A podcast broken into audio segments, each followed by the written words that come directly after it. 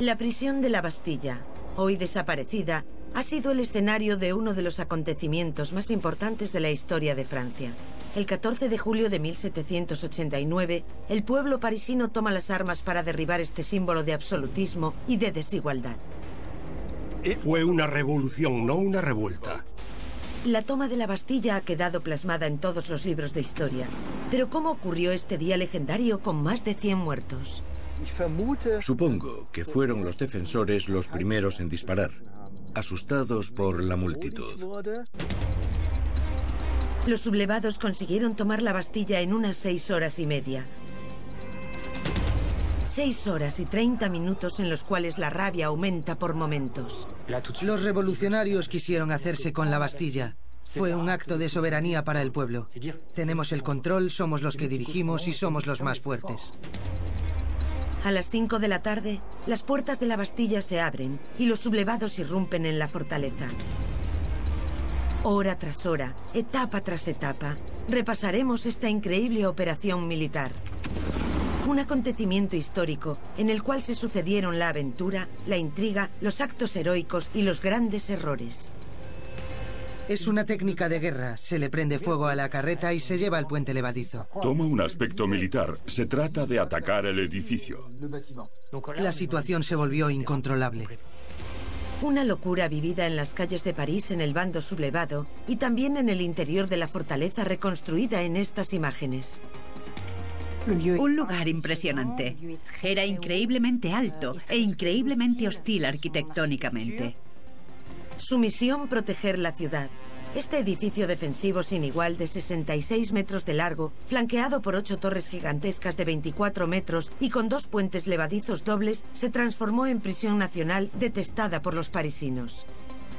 Era el silencio, era el misterio. Se dice que la Bastilla era como el infierno.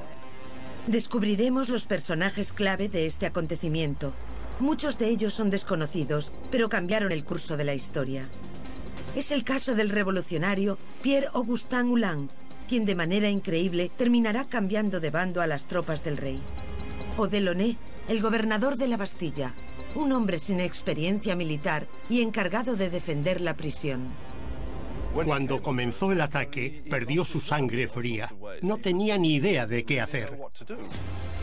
Estas son las interminables horas de la toma de la Bastilla. Un día decisivo que se convirtió en uno de los emblemas de la República Francesa.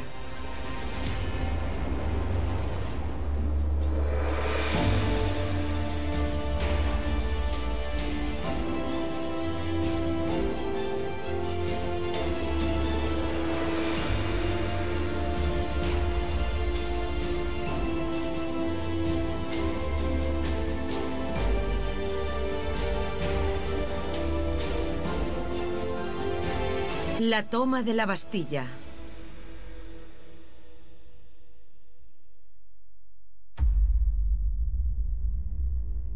En un cálido mes de julio de 1789, la fiebre se extiende por la capital francesa. París, con 550.000 habitantes, se enfrenta a la llegada de gran cantidad de mendigos que acuden a buscar trabajo para escapar de la miseria, ya que desde hace unos meses el reino de Francia está en crisis. En el ámbito político, la revolución está en marcha. Ahora le toca al pueblo sublevarse. No soportan las desigualdades, la extendida falta de trabajo, el hambre del pueblo. 15 días antes de la toma de la Bastilla, 16 regimientos del rey rodean la ciudad. 30.000 hombres armados amenazan con reprimir a los parisinos en caso de revuelta. La ira de la población estalla, entran en pánico. El régimen situó gran cantidad de tropas en todas partes. Esto crea una atmósfera de terror y de peligro. El pueblo teme que haya una ofensiva militar contra ellos y que las tropas impongan el orden de forma violenta.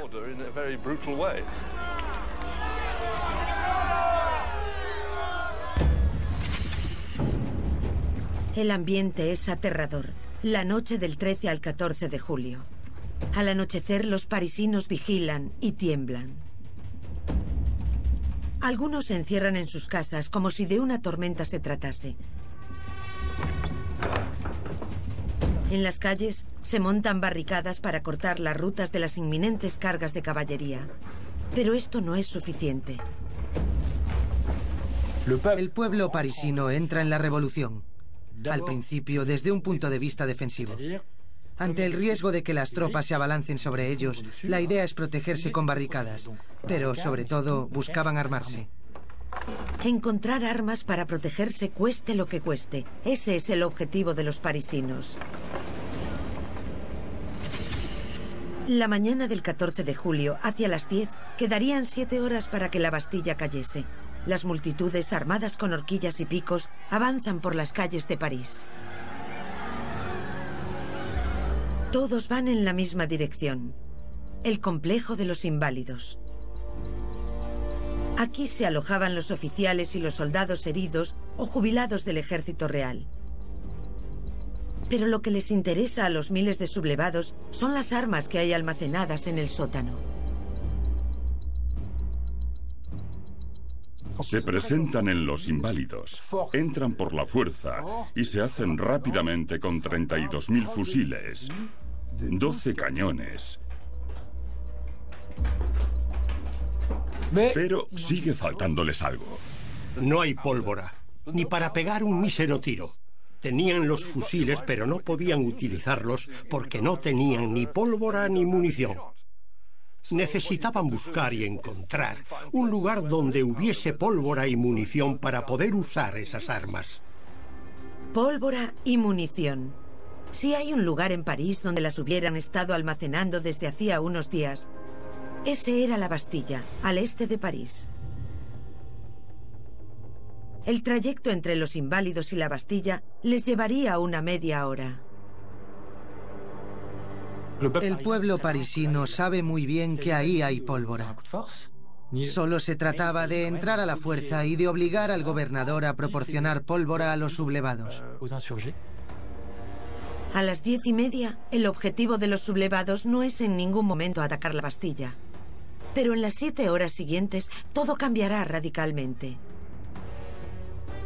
De todas maneras, ¿cómo conseguirán conquistar una fortaleza a priori impenetrable? La actual Plaza de la Bastilla está situada en el undécimo distrito, en el este de París. Hoy queda esta columna coronada por un ángel dorado, ya que la Bastilla ha desaparecido por completo.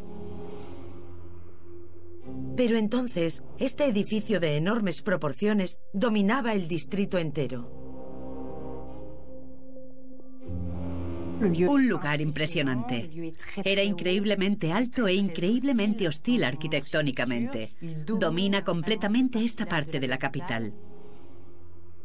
Está flanqueada por ocho torres de 24 metros de alto, el equivalente a un edificio de nueve plantas, con un diámetro de 11 metros y medio y muros de 2 metros de espesor. Este edificio poligonal tiene 37 metros de alto y 68 metros de largo, una longitud equivalente a la nave de la Catedral de Notre-Dame de París. Construida en el siglo XIV, la Bastilla no fue siempre una prisión. Al principio era un castillo real similar al Louvre. La Bastilla fue construida como una fortaleza para defender París, para defender la ciudad por el este, ya que en Francia los enemigos entraban por ahí. También servía para poner a salvo al rey. Y en cuestión de seguridad, los arquitectos de la Bastilla lo tenían todo previsto. Para entrar, había que avanzar hasta un primer patio vigilado por soldados. Al fondo, la entrada estaba bloqueada por un doble puente levadizo, uno reservado para carros y otro para peatones. Una vez bajados ambos puentes, se cruzaría otro, que a su vez cruzaría un foso de 8 metros de profundidad y 25 metros de largo. Sobre él se encontraba un segundo doble puente levadizo que permitía acceder finalmente al interior de la Bastilla. Una verdadera fortaleza, en teoría, inatacable. Pero en este 14 de julio de 1789, la Bastilla no será en absoluto un búnker infranqueable. La ira de los parisinos ante los dirigentes del reino era muy fuerte.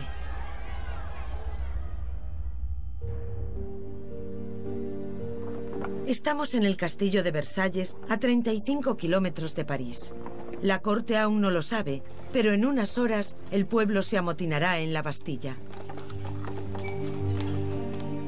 A la cabeza del reino de Francia, con 27 millones de habitantes, Luis XVI, un hombre de 35 años. Un hombre indeciso, pero amado por su pueblo. Casi todo el mundo le era fiel al rey. Era el padre de la nación. Metafóricamente era como un hombre que gobernaba sobre su familia con amor, pero que también podía castigarla con dureza. La monarquía se volvió absoluta en el siglo XVII. Es muy autoritaria, con un poder regio fuerte y muy concentrado. En sus manos el rey tiene todos los poderes, legislativo, ejecutivo y judicial. Una concentración que no comparten muchos franceses del siglo XVIII, el siglo de la Ilustración. Ese era el reproche hacia la monarquía absoluta. No era por la monarquía en sí, sino porque fuese absoluta.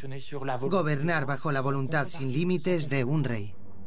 Está casado con la austríaca María Antonieta, una reina que al parecer no quería tanto a su pueblo. El rey bueno y la reina malvada. María Antonieta era, en efecto, odiada popularmente, o por lo menos no muy querida. La llamaban la extranjera. Le reprochaban que viviera entre lujos y que fuese infiel. El país estaba en una situación financiera catastrófica.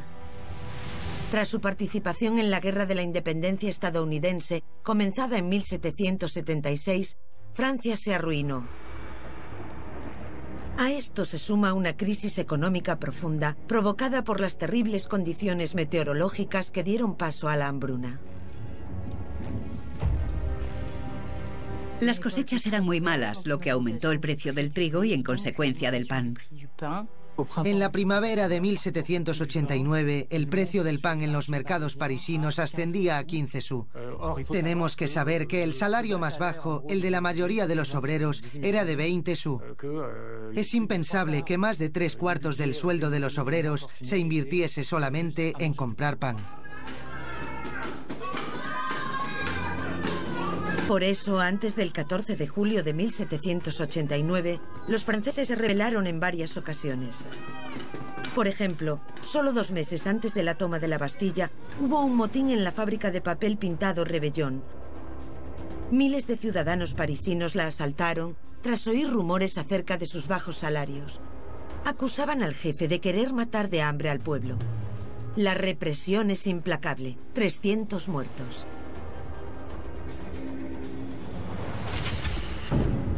Pero el pueblo no se detiene. En julio, cuatro días antes del 14, los barrios de París se sublevan. En esa época, la capital estaba rodeada de un muro gigantesco compuesto de 54 barreras, una especie de peaje donde los mercaderes pagaban impuestos. Se les llamaba las barreras del octroi. Los impuestos se consideraban injustos porque ahogaban a las clases trabajadoras, mientras los más ricos estaban exentos de ellos. Y ahí sí se juega con la supervivencia. Es fácil explicar la violencia de las revueltas. Esto explica el resentimiento de la población contra las gobernantes. Este resentimiento aumentará más cuando los parisinos se enteran de que Luis XVI acaba de tomar una decisión de grandes consecuencias. El domingo 12 de julio, dos días antes de la toma de la Bastilla, son muchos los que pasean por los jardines del Palacio Real, lugar que terminará convertido en un polvorín. En este lugar se reúnen los patriotas, los protagonistas de la revolución, los contrarios a la monarquía absoluta. Es un lugar muy popular y cualquiera hablando lo suficientemente alto podía hacerse oír. Y este hombre, lleno de rabia e indignación, está a punto de hacerse oír. Se llama Camille de Moulin y tiene solo 29 años. Es un abogado sin futuro, ya que tiene un gran defecto. Es tartamudo.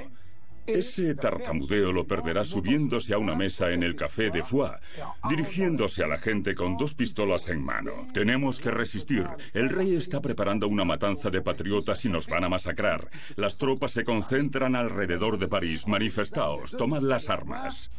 Si la gente vitorea a de Moulin, es porque acaba de conocer una noticia que le hiela la sangre. El rey ha expulsado al ministro de Finanzas, Jacques Necker un hombre muy querido y partidario del cambio. Esto muestra que se burlaba de ellos y la gente no está dispuesta a soportarlo cuando se entera de la noticia. Vemos que cada vez nos acercamos más a la idea de rechazar las decisiones arbitrarias del rey. De Moulin coge la hoja de un árbol y la prende en su chaleco, animando a sus seguidores a hacer lo mismo. Un símbolo para nada insignificante. Esto muestra que pertenecen a un bando. Hay que saber quién es quién durante una revolución. Distinguir a los enemigos. No se sabe quién apoya a la revolución. Es el primer emblema. Abandonarán el verde rápidamente, pero el emblema permanecerá. Esta vez en azul y rojo, los colores de París. Luego se convertirán junto al blanco en los colores de la bandera francesa. La noticia del relevo de Necker se expande como la pólvora por todo París. Rápidamente se forma una gran concentración de miles de hombres y mujeres. Y aquí, en el jardín de las Tullerías, las tropas del rey contraatacan. Por supuesto que no les iban a dejar hacer eso. Las tropas llegan para reprimir una manifestación. Cargan contra mujeres, niños y gente que solo estaba ahí pasando un precioso domingo de julio. Este suceso es, en gran parte, el que va a hacer que el pueblo parisino se decante por la insurrección armada. Dos días más tarde, el 14 de julio, los sublevados se dirigen a los pies de las torres de la Bastilla, enfurecidos. Todavía no lo saben, pero en poco más de seis horas la fortaleza caerá. Armada con picos, hachas, horcas y cuchillos, pero también con miles de fusiles robados esa mañana en los inválidos, una marea humana se aproxima a la Bastilla. Pero esos revolucionarios no son agitadores expertos. La mayor parte vive justo al lado de la Bastilla. Son gente de a pie. No pertenecen a la burguesía. Son artesanos, eh, simples obreros, el tipo de personas que más tarde se convertirían en los Sanculot. Y aquí están. Su único objetivo a las diez y media de aquel 14 de julio es encontrar pólvora y munición para sus armas. Saben que en el sótano de la Bastilla se almacenan 20.000 cartuchos y 250 barriles de pólvora. Además, por culpa de la agitación en París desde hace algunos días, se ha reforzado la seguridad del edificio.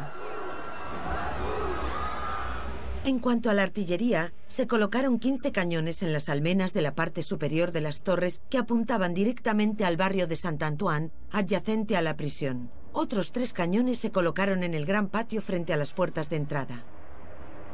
Por último, 12 fusiles con balas de libra y media completan el armamento. Pero esto no es todo. La guarnición que custodia la Bastilla también se ha reforzado. Normalmente, solo un centenar de guardias llamados los inválidos protegen la prisión. Se les llama así a los soldados veteranos que han estado en campañas y que después se les ha encargado vigilar estos castillos. Son capaces de luchar y defenderse, pero no son aptos para servir en el ejército, en un campo de batalla. Esto es un problema, ya que el 14 de julio la plaza de la Bastilla tendrá el aspecto de un campo de batalla. Así que se tomó una decisión radical, traer soldados extranjeros suizos. Un cuerpo de élite con uniforme rojo y amarillo. Solo son 32, pero su presencia preocupa a los alborotadores. No son soldados que conozcan al pueblo. Vienen de otros lugares y no dudan en disparar. Son más eficaces a la hora de reprimir. Por lo tanto, a primera vista, la Bastilla es capaz de hacer frente a lo que de momento es un simple motín popular. El problema es que está en manos de un gobernador que no tiene madera de líder.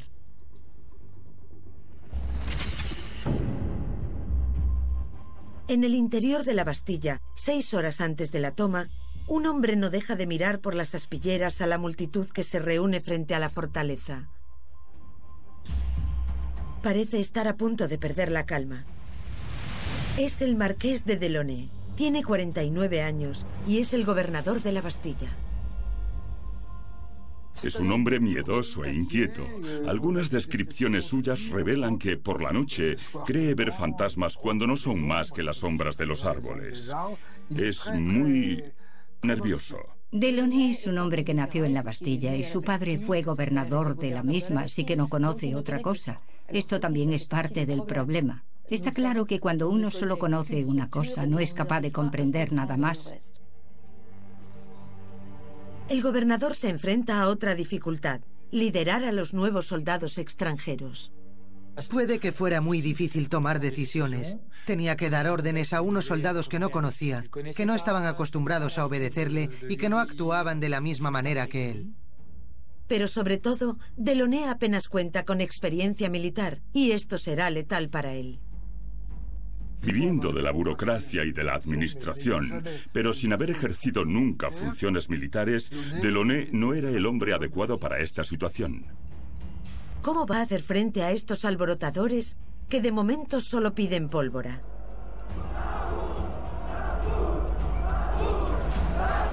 La solución puede venir de la mano de estos hombres que caminan entre la multitud. Son los representantes del pueblo. Su objetivo es prevenir la violencia. Y eso es lo que intenta hacer la primera delegación. Delaunay ni se sintió amenazado. La prueba es que cuando llegó la primera delegación del ayuntamiento, les invitó a comer. Comieron todos juntos.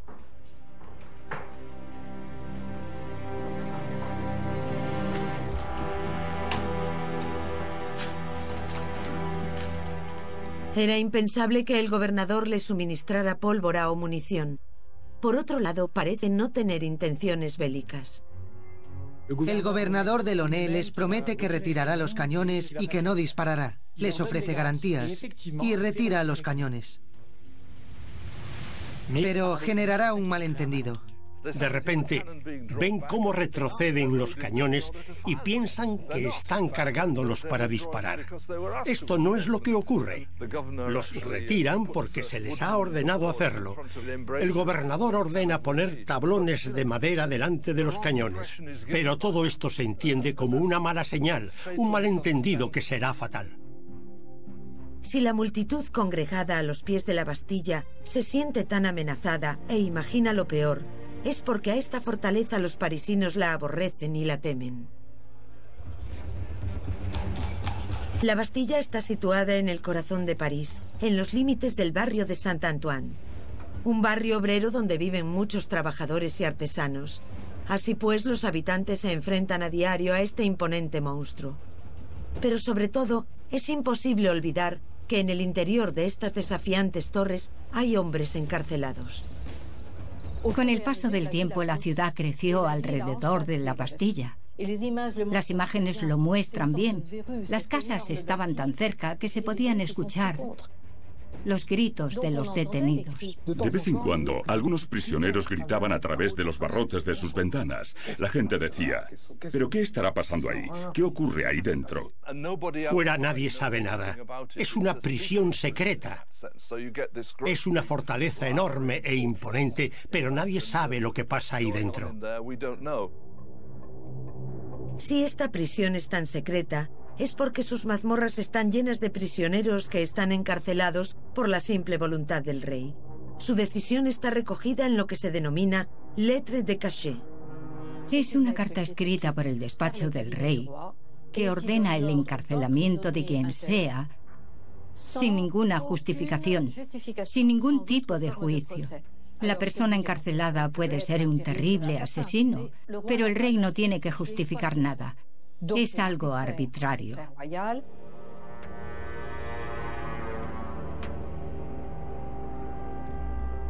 En el interior de la prisión hay unas 40 celdas de 4 metros de alto por unos 5 metros de ancho. se puede encerrar hasta a 100 presos. Aquí hay un culto al secreto. No se debe revelar ninguna información. Las personas encerradas en la Bastilla se mantienen en el anonimato. Los llevan a la fortaleza en carros con cortinas que ocultan al prisionero. No conocemos necesariamente los motivos de su encarcelamiento ni sabemos cuánto tiempo están retenidos. Ante estos misterios, los parisinos se imaginan lo peor. La Bastilla es una tumba en la que te entierran vivo. Los parisinos la consideraban una especie de ogro, el estómago que digería al pueblo, porque una vez que entrabas no sabías lo que pasaría. Era el silencio, era el misterio, era un infierno. La Bastilla era como el infierno. Había tanto misterio en torno a ella que en la mañana del 14 de julio de 1789 los revolucionarios se sublevan a los pies de la Bastilla, frente a ese edificio que odian y que les hace temblar de miedo. Cinco horas y media antes de la toma de la fortaleza, los representantes del pueblo siguen intentando negociar con Delaunay una solución pacífica en el despacho del gobernador. Ya llevan una hora en la mesa. La comida no termina. Debajo de ellos, la multitud no entiende por qué la delegación no sale. Los sublevados han perdido toda la confianza. La ira y el mito de esta prisión de los horrores no hace más que crecer. Durante este tiempo se extiende rápidamente un rumor que va de boca en boca, que los amotinados han sido apresados y los están matando, que Delaunay es un criminal.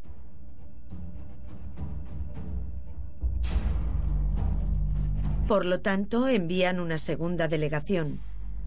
De nuevo, Delaunay afirma tener intenciones pacíficas. La promesa está clara. Delaunay comunica que no disparará a menos que les ataquen. Pero la muchedumbre está demasiado excitada como para tranquilizarse. La ira retumba, las consignas vuelan. Es como una olla a presión frente a la Bastilla. Y a partir de ese momento aparecen las primeras tensiones. La multitud se precipitará y se acercará al primer puente levadizo.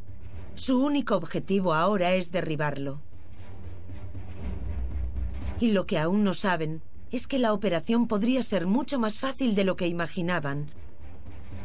Porque los asaltantes no saben que detrás de esta entrada no queda nadie, ningún guardia armado.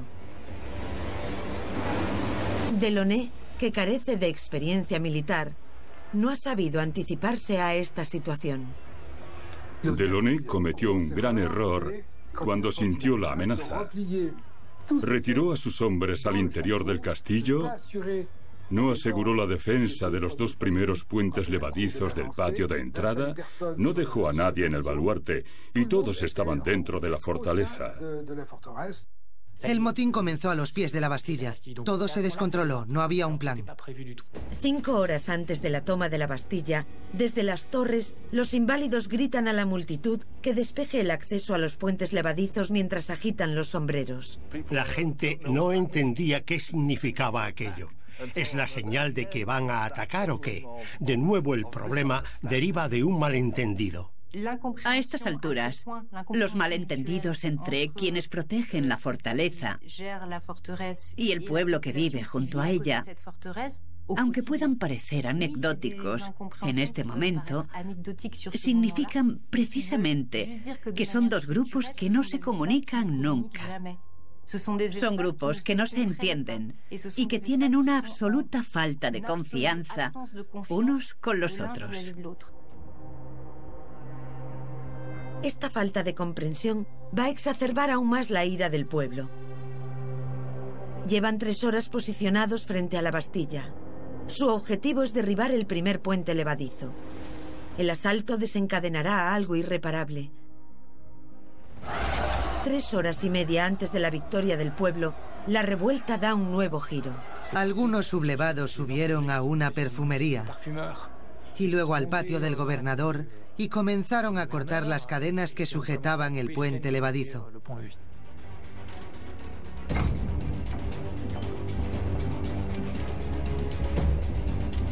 Y ya está, el pueblo entra en la fortaleza. Acaban de sonar disparos y con ellos llegan las primeras muertes. Pero ¿quién disparó primero? ¿Los asediados o los amotinados? No creo que esto se pueda aclarar jamás. Supongo que fueron los defensores los primeros en disparar, asustados por la multitud. Vamos a imaginar a una gran muchedumbre, de al menos 10.000 personas, que cada vez se volvía más amenazante. Y frente a ella, un número muy reducido de defensores. Creo que es asumible que los últimos dispararon primero cuando la situación se volvió peligrosa. Mientras los cadáveres siguen cayendo, los rumores proliferan. Se habla de una emboscada organizada por Delaunay que habría dejado entrar a los amotinados en el patio para luego dispararles más fácilmente desde lo alto de las torres. Pero de nuevo, nadie sabe nada. A las dos y media la batalla ya dura una hora. En lo alto de las torres, los soldados siguen descargando sus fusiles. Los amotinados no han llegado al final de su recorrido. Para entrar en el corazón de la Bastilla, todavía tienen que cruzar un foso con un segundo puente levadizo. En medio del tiroteo, resulta imposible salir al exterior, así que hacen rodar dos carros de paja y les prenden fuego. Se trata de un truco de guerra. El humo les permitirá acercarse al máximo reduciendo los riesgos.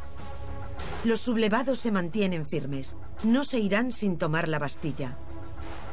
La tensión es máxima. Nada puede detenerlos.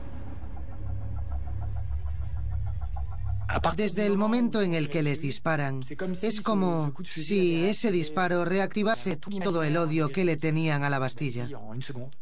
De inmediato quieren hacerse con la Bastilla. Tomarla fue un acto de soberanía para el pueblo.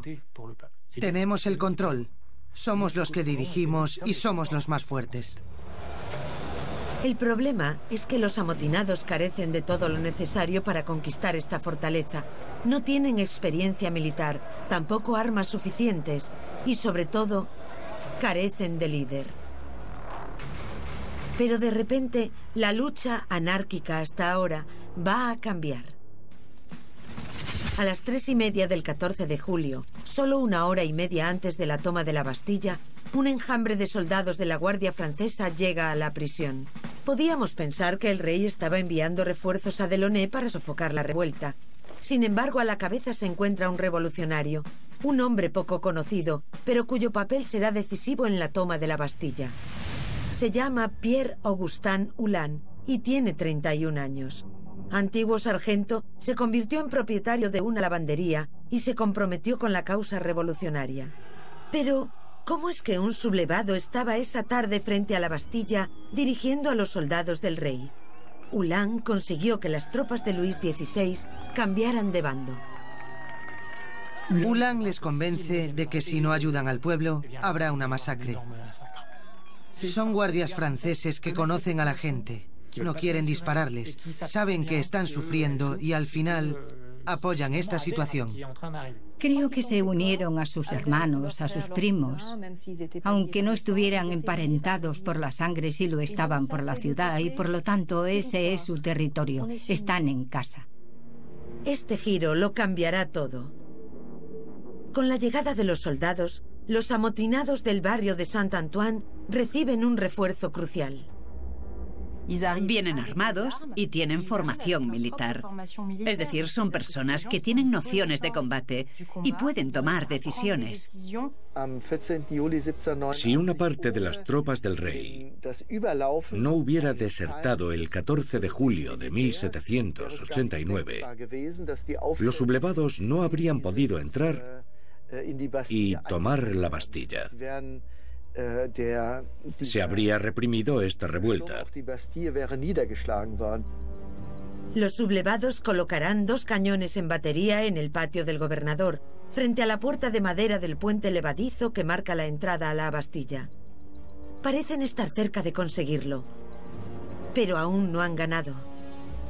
Lo que no saben es que los suizos habían concentrado su artillería detrás del puente levadizo.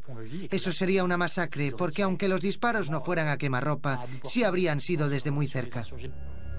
El gobernador de Loné se enfrenta a una decisión crucial. O lanza el ataque aun siendo consciente del baño de sangre que se produciría,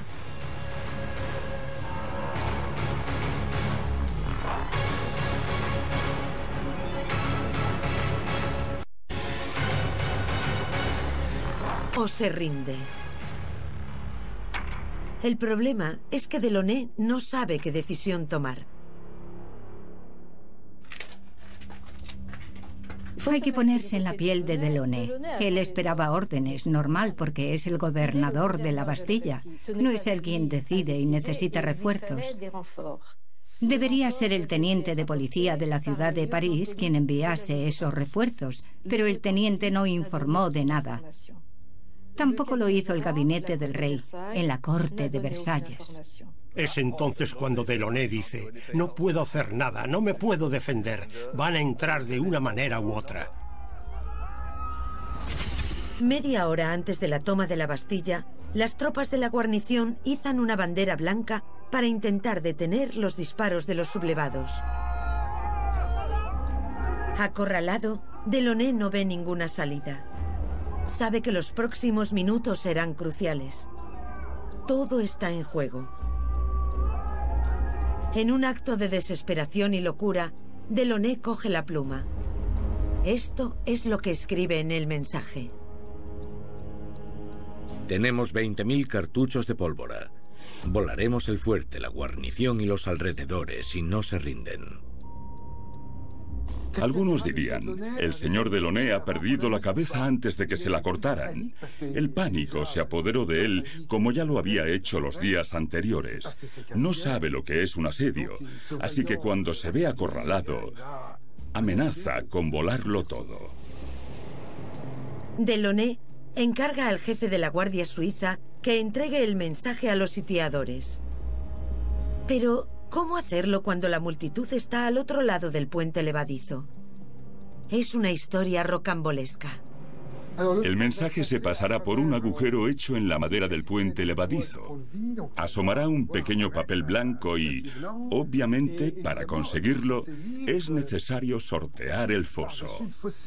Los sublevados cogen un tablón de madera para poder pasar. Uno de ellos se cae al foso y se hace daño. Y por fin consiguen ese papel que amenaza con volar todo por los aires. La respuesta de la multitud es clara. Rechazan la capitulación. ¿Por qué? Para vengarse de la traición de Delaunay. De ningún modo se plantean que Delaunay y los inválidos salgan a desfilar con los honores de guerra. Quieren venganza. Una venganza que protagonizará el desenlace de la toma de la Bastilla. A las 5 de la tarde, el puente levadizo se baja repentinamente. Se desconoce si fue una decisión de los inválidos o del propio gobernador de Loné. Los sitiadores se apresuran y detienen al guarnición. Algunos van a por las armas, la pólvora. Los sublevados tienen la sensación de que han entrado en la guarida de la monarquía absoluta. Un sitio terrible que ven por fin. Otros empiezan a saquear el edificio y a tirar los archivos por las ventanas, como si quisieran hacer desaparecer cuanto antes los símbolos de esta odiada prisión.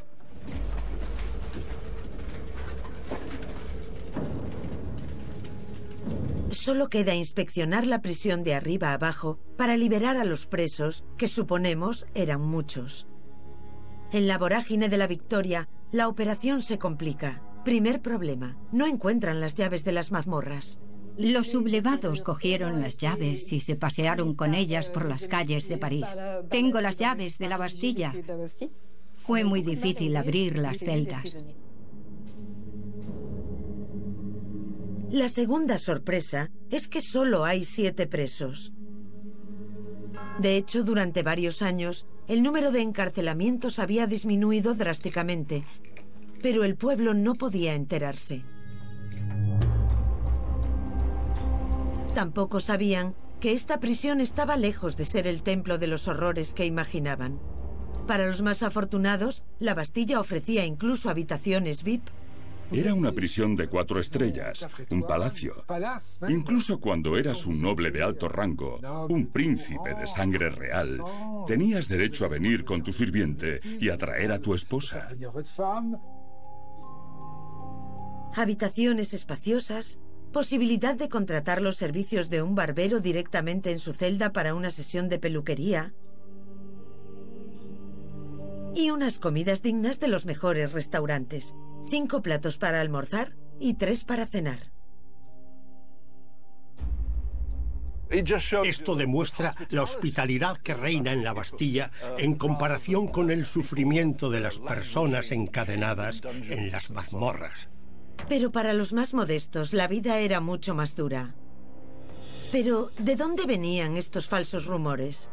De hecho, en la Bastilla fueron encarcelados muchos filósofos y escritores entre ellos Voltaire y el marqués de Sade. El rey les acusó de distribuir obras prohibidas. Gracias a su encarcelamiento, a veces encontraban una forma de hacer que la gente hablara de ellos, incluso si eso significaba ensombrecer su condición de detenido. Escriben superventas. Es sensacionalismo para vender. Resulta misterioso y tenebroso algo que encaja muy bien dentro de una fortaleza. Lo hacen por dinero. Estos libros, vendidos en ocasiones en toda Europa, dieron rápidamente la imagen de que esta prisión era una fortaleza del terror, mientras que la realidad era muy distinta. Eso no importa. Para mantener la idea de que era una prisión atroz, se inventará un octavo prisionero, el conde de Lorge un anciano que habría estado encerrado aquí en terribles condiciones durante 32 años. Incluso se han escrito libros sobre este personaje imaginario. Es una invención, lo que hoy llamaríamos noticia falsa. Pero necesitaban tener a alguien que hubiera sufrido para legitimar de alguna manera el ataque a la Bastilla. Y la gente se lo creyó, es extraordinario. A última hora de la tarde del 14 de julio, la ira popular está en su punto álgido. A partir de ese momento, los defensores de la Bastilla saben que la venganza del pueblo será implacable. Para entonces, un centenar de personas ya habían muerto entre la multitud.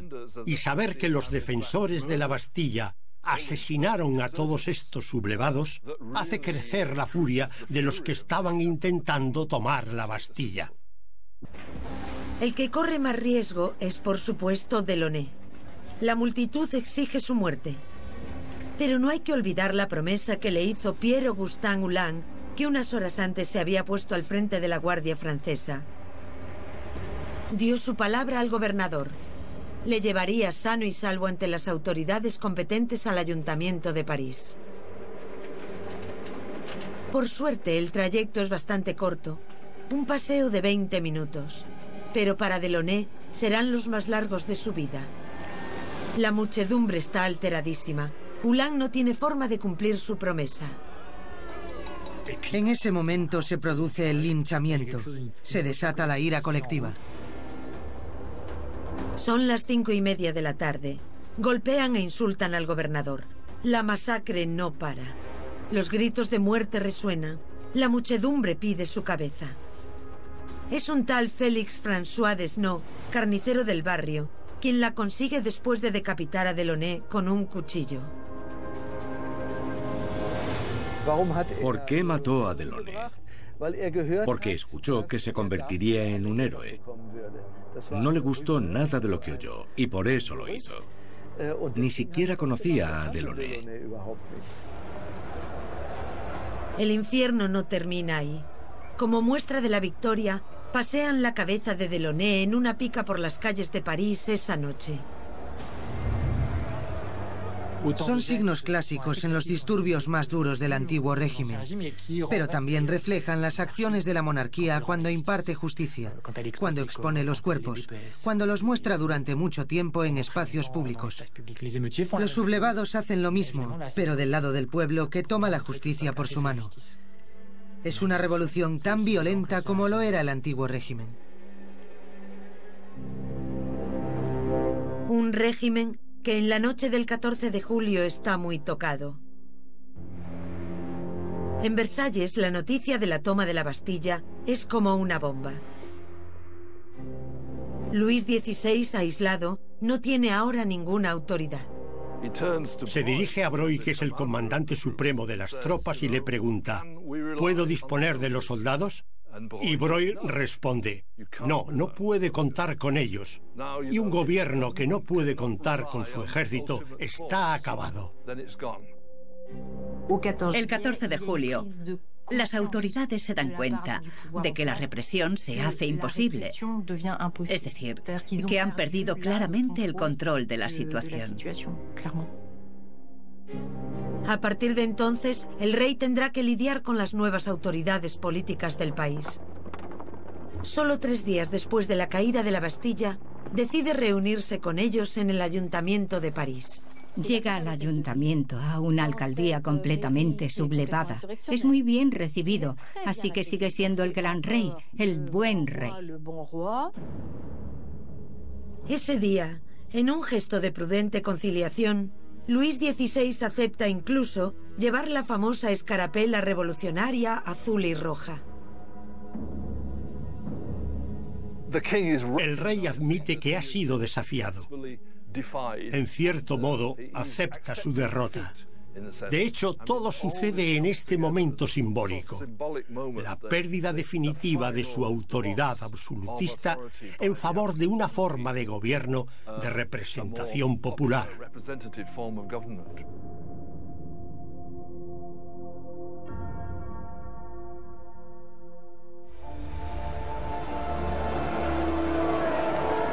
En Francia y en Europa, este día, que ha causado un centenar de muertos del lado de los sitiadores y seis del lado de los sitiados, tendrá el efecto de un terremoto.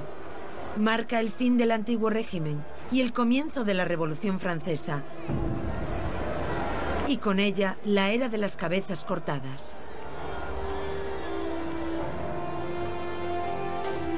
Tres años y medio después de la toma de la Bastilla, Luis XVI es juzgado condenado a muerte en la guillotina. Su esposa María Antonieta correría la misma suerte. Camille de Moulin, el joven abogado tartamudo que con rabia en el corazón proclama la rebelión en nombre de la democracia, se convertirá en una de las principales figuras de la Revolución Francesa. Su oposición a los excesos del terror le llevará a la guillotina en 1794. En cuanto a la fortaleza, tendrá un destino sorprendente. En la noche del 14 de julio comienza su demolición. La demolición de la Bastilla es casi tan importante como su toma, porque significa borrar del paisaje parisino el símbolo del antiguo régimen. Es como si no existiera. Pero antes de desaparecer, la Bastilla se convertirá en el lugar de encuentro de moda. Las mujeres burguesas pedían ser encerradas en las celdas para presumir de ello después. Se convierte en un atractivo turístico. Puedes hacer un tour para visitar las mazmorras por la noche. Es un lugar para socializar. Existe esa mitología del misterio y del sufrimiento que es aún más placentera después del 14 de julio de 1789, cuando el pueblo por fin ha ganado. En cuanto a los miles de metros cúbicos de piedra de la Bastilla, se recuperarán como las piedras del muro de Berlín 200 años después, en 1989. El muro fue destruido y derribado espontáneamente por la gente del lugar. Y muchos de ellos sintieron la necesidad de llevarse un trozo de él para recordar que estuvieron allí ese día. Pero quizá también porque esos trozos de muro representaban la libertad del pueblo que acababan de recuperar. La prisión se transforma en un verdadero producto de marketing al ofrecer a precios desorbitados todo tipo de objetos. Bastillas en miniatura, jarras, medallones o monedas de plata. Así, el mito patriótico de la Bastilla crece para quedarse y sigue creciendo hasta convertirse en el símbolo de la libertad arrebatada a la clase privilegiada por el pueblo de París. Hoy el edificio ha desaparecido por completo. Solo quedan algunas piedras en el metro de París y en los alrededores de la Plaza de la Bastilla. El 14 de julio se ha convertido en el mayor acontecimiento nacional que se celebra en todo el país. Cada año desde hace 140, Francia celebra la unidad del país y su nueva libertad con desfiles militares, bailes populares y fuegos artificiales. Este día en el que los parisinos se rebelaron ha marcado para siempre la historia de Francia y de su capital. También representa el fin de un sistema y el nacimiento de la democracia francesa.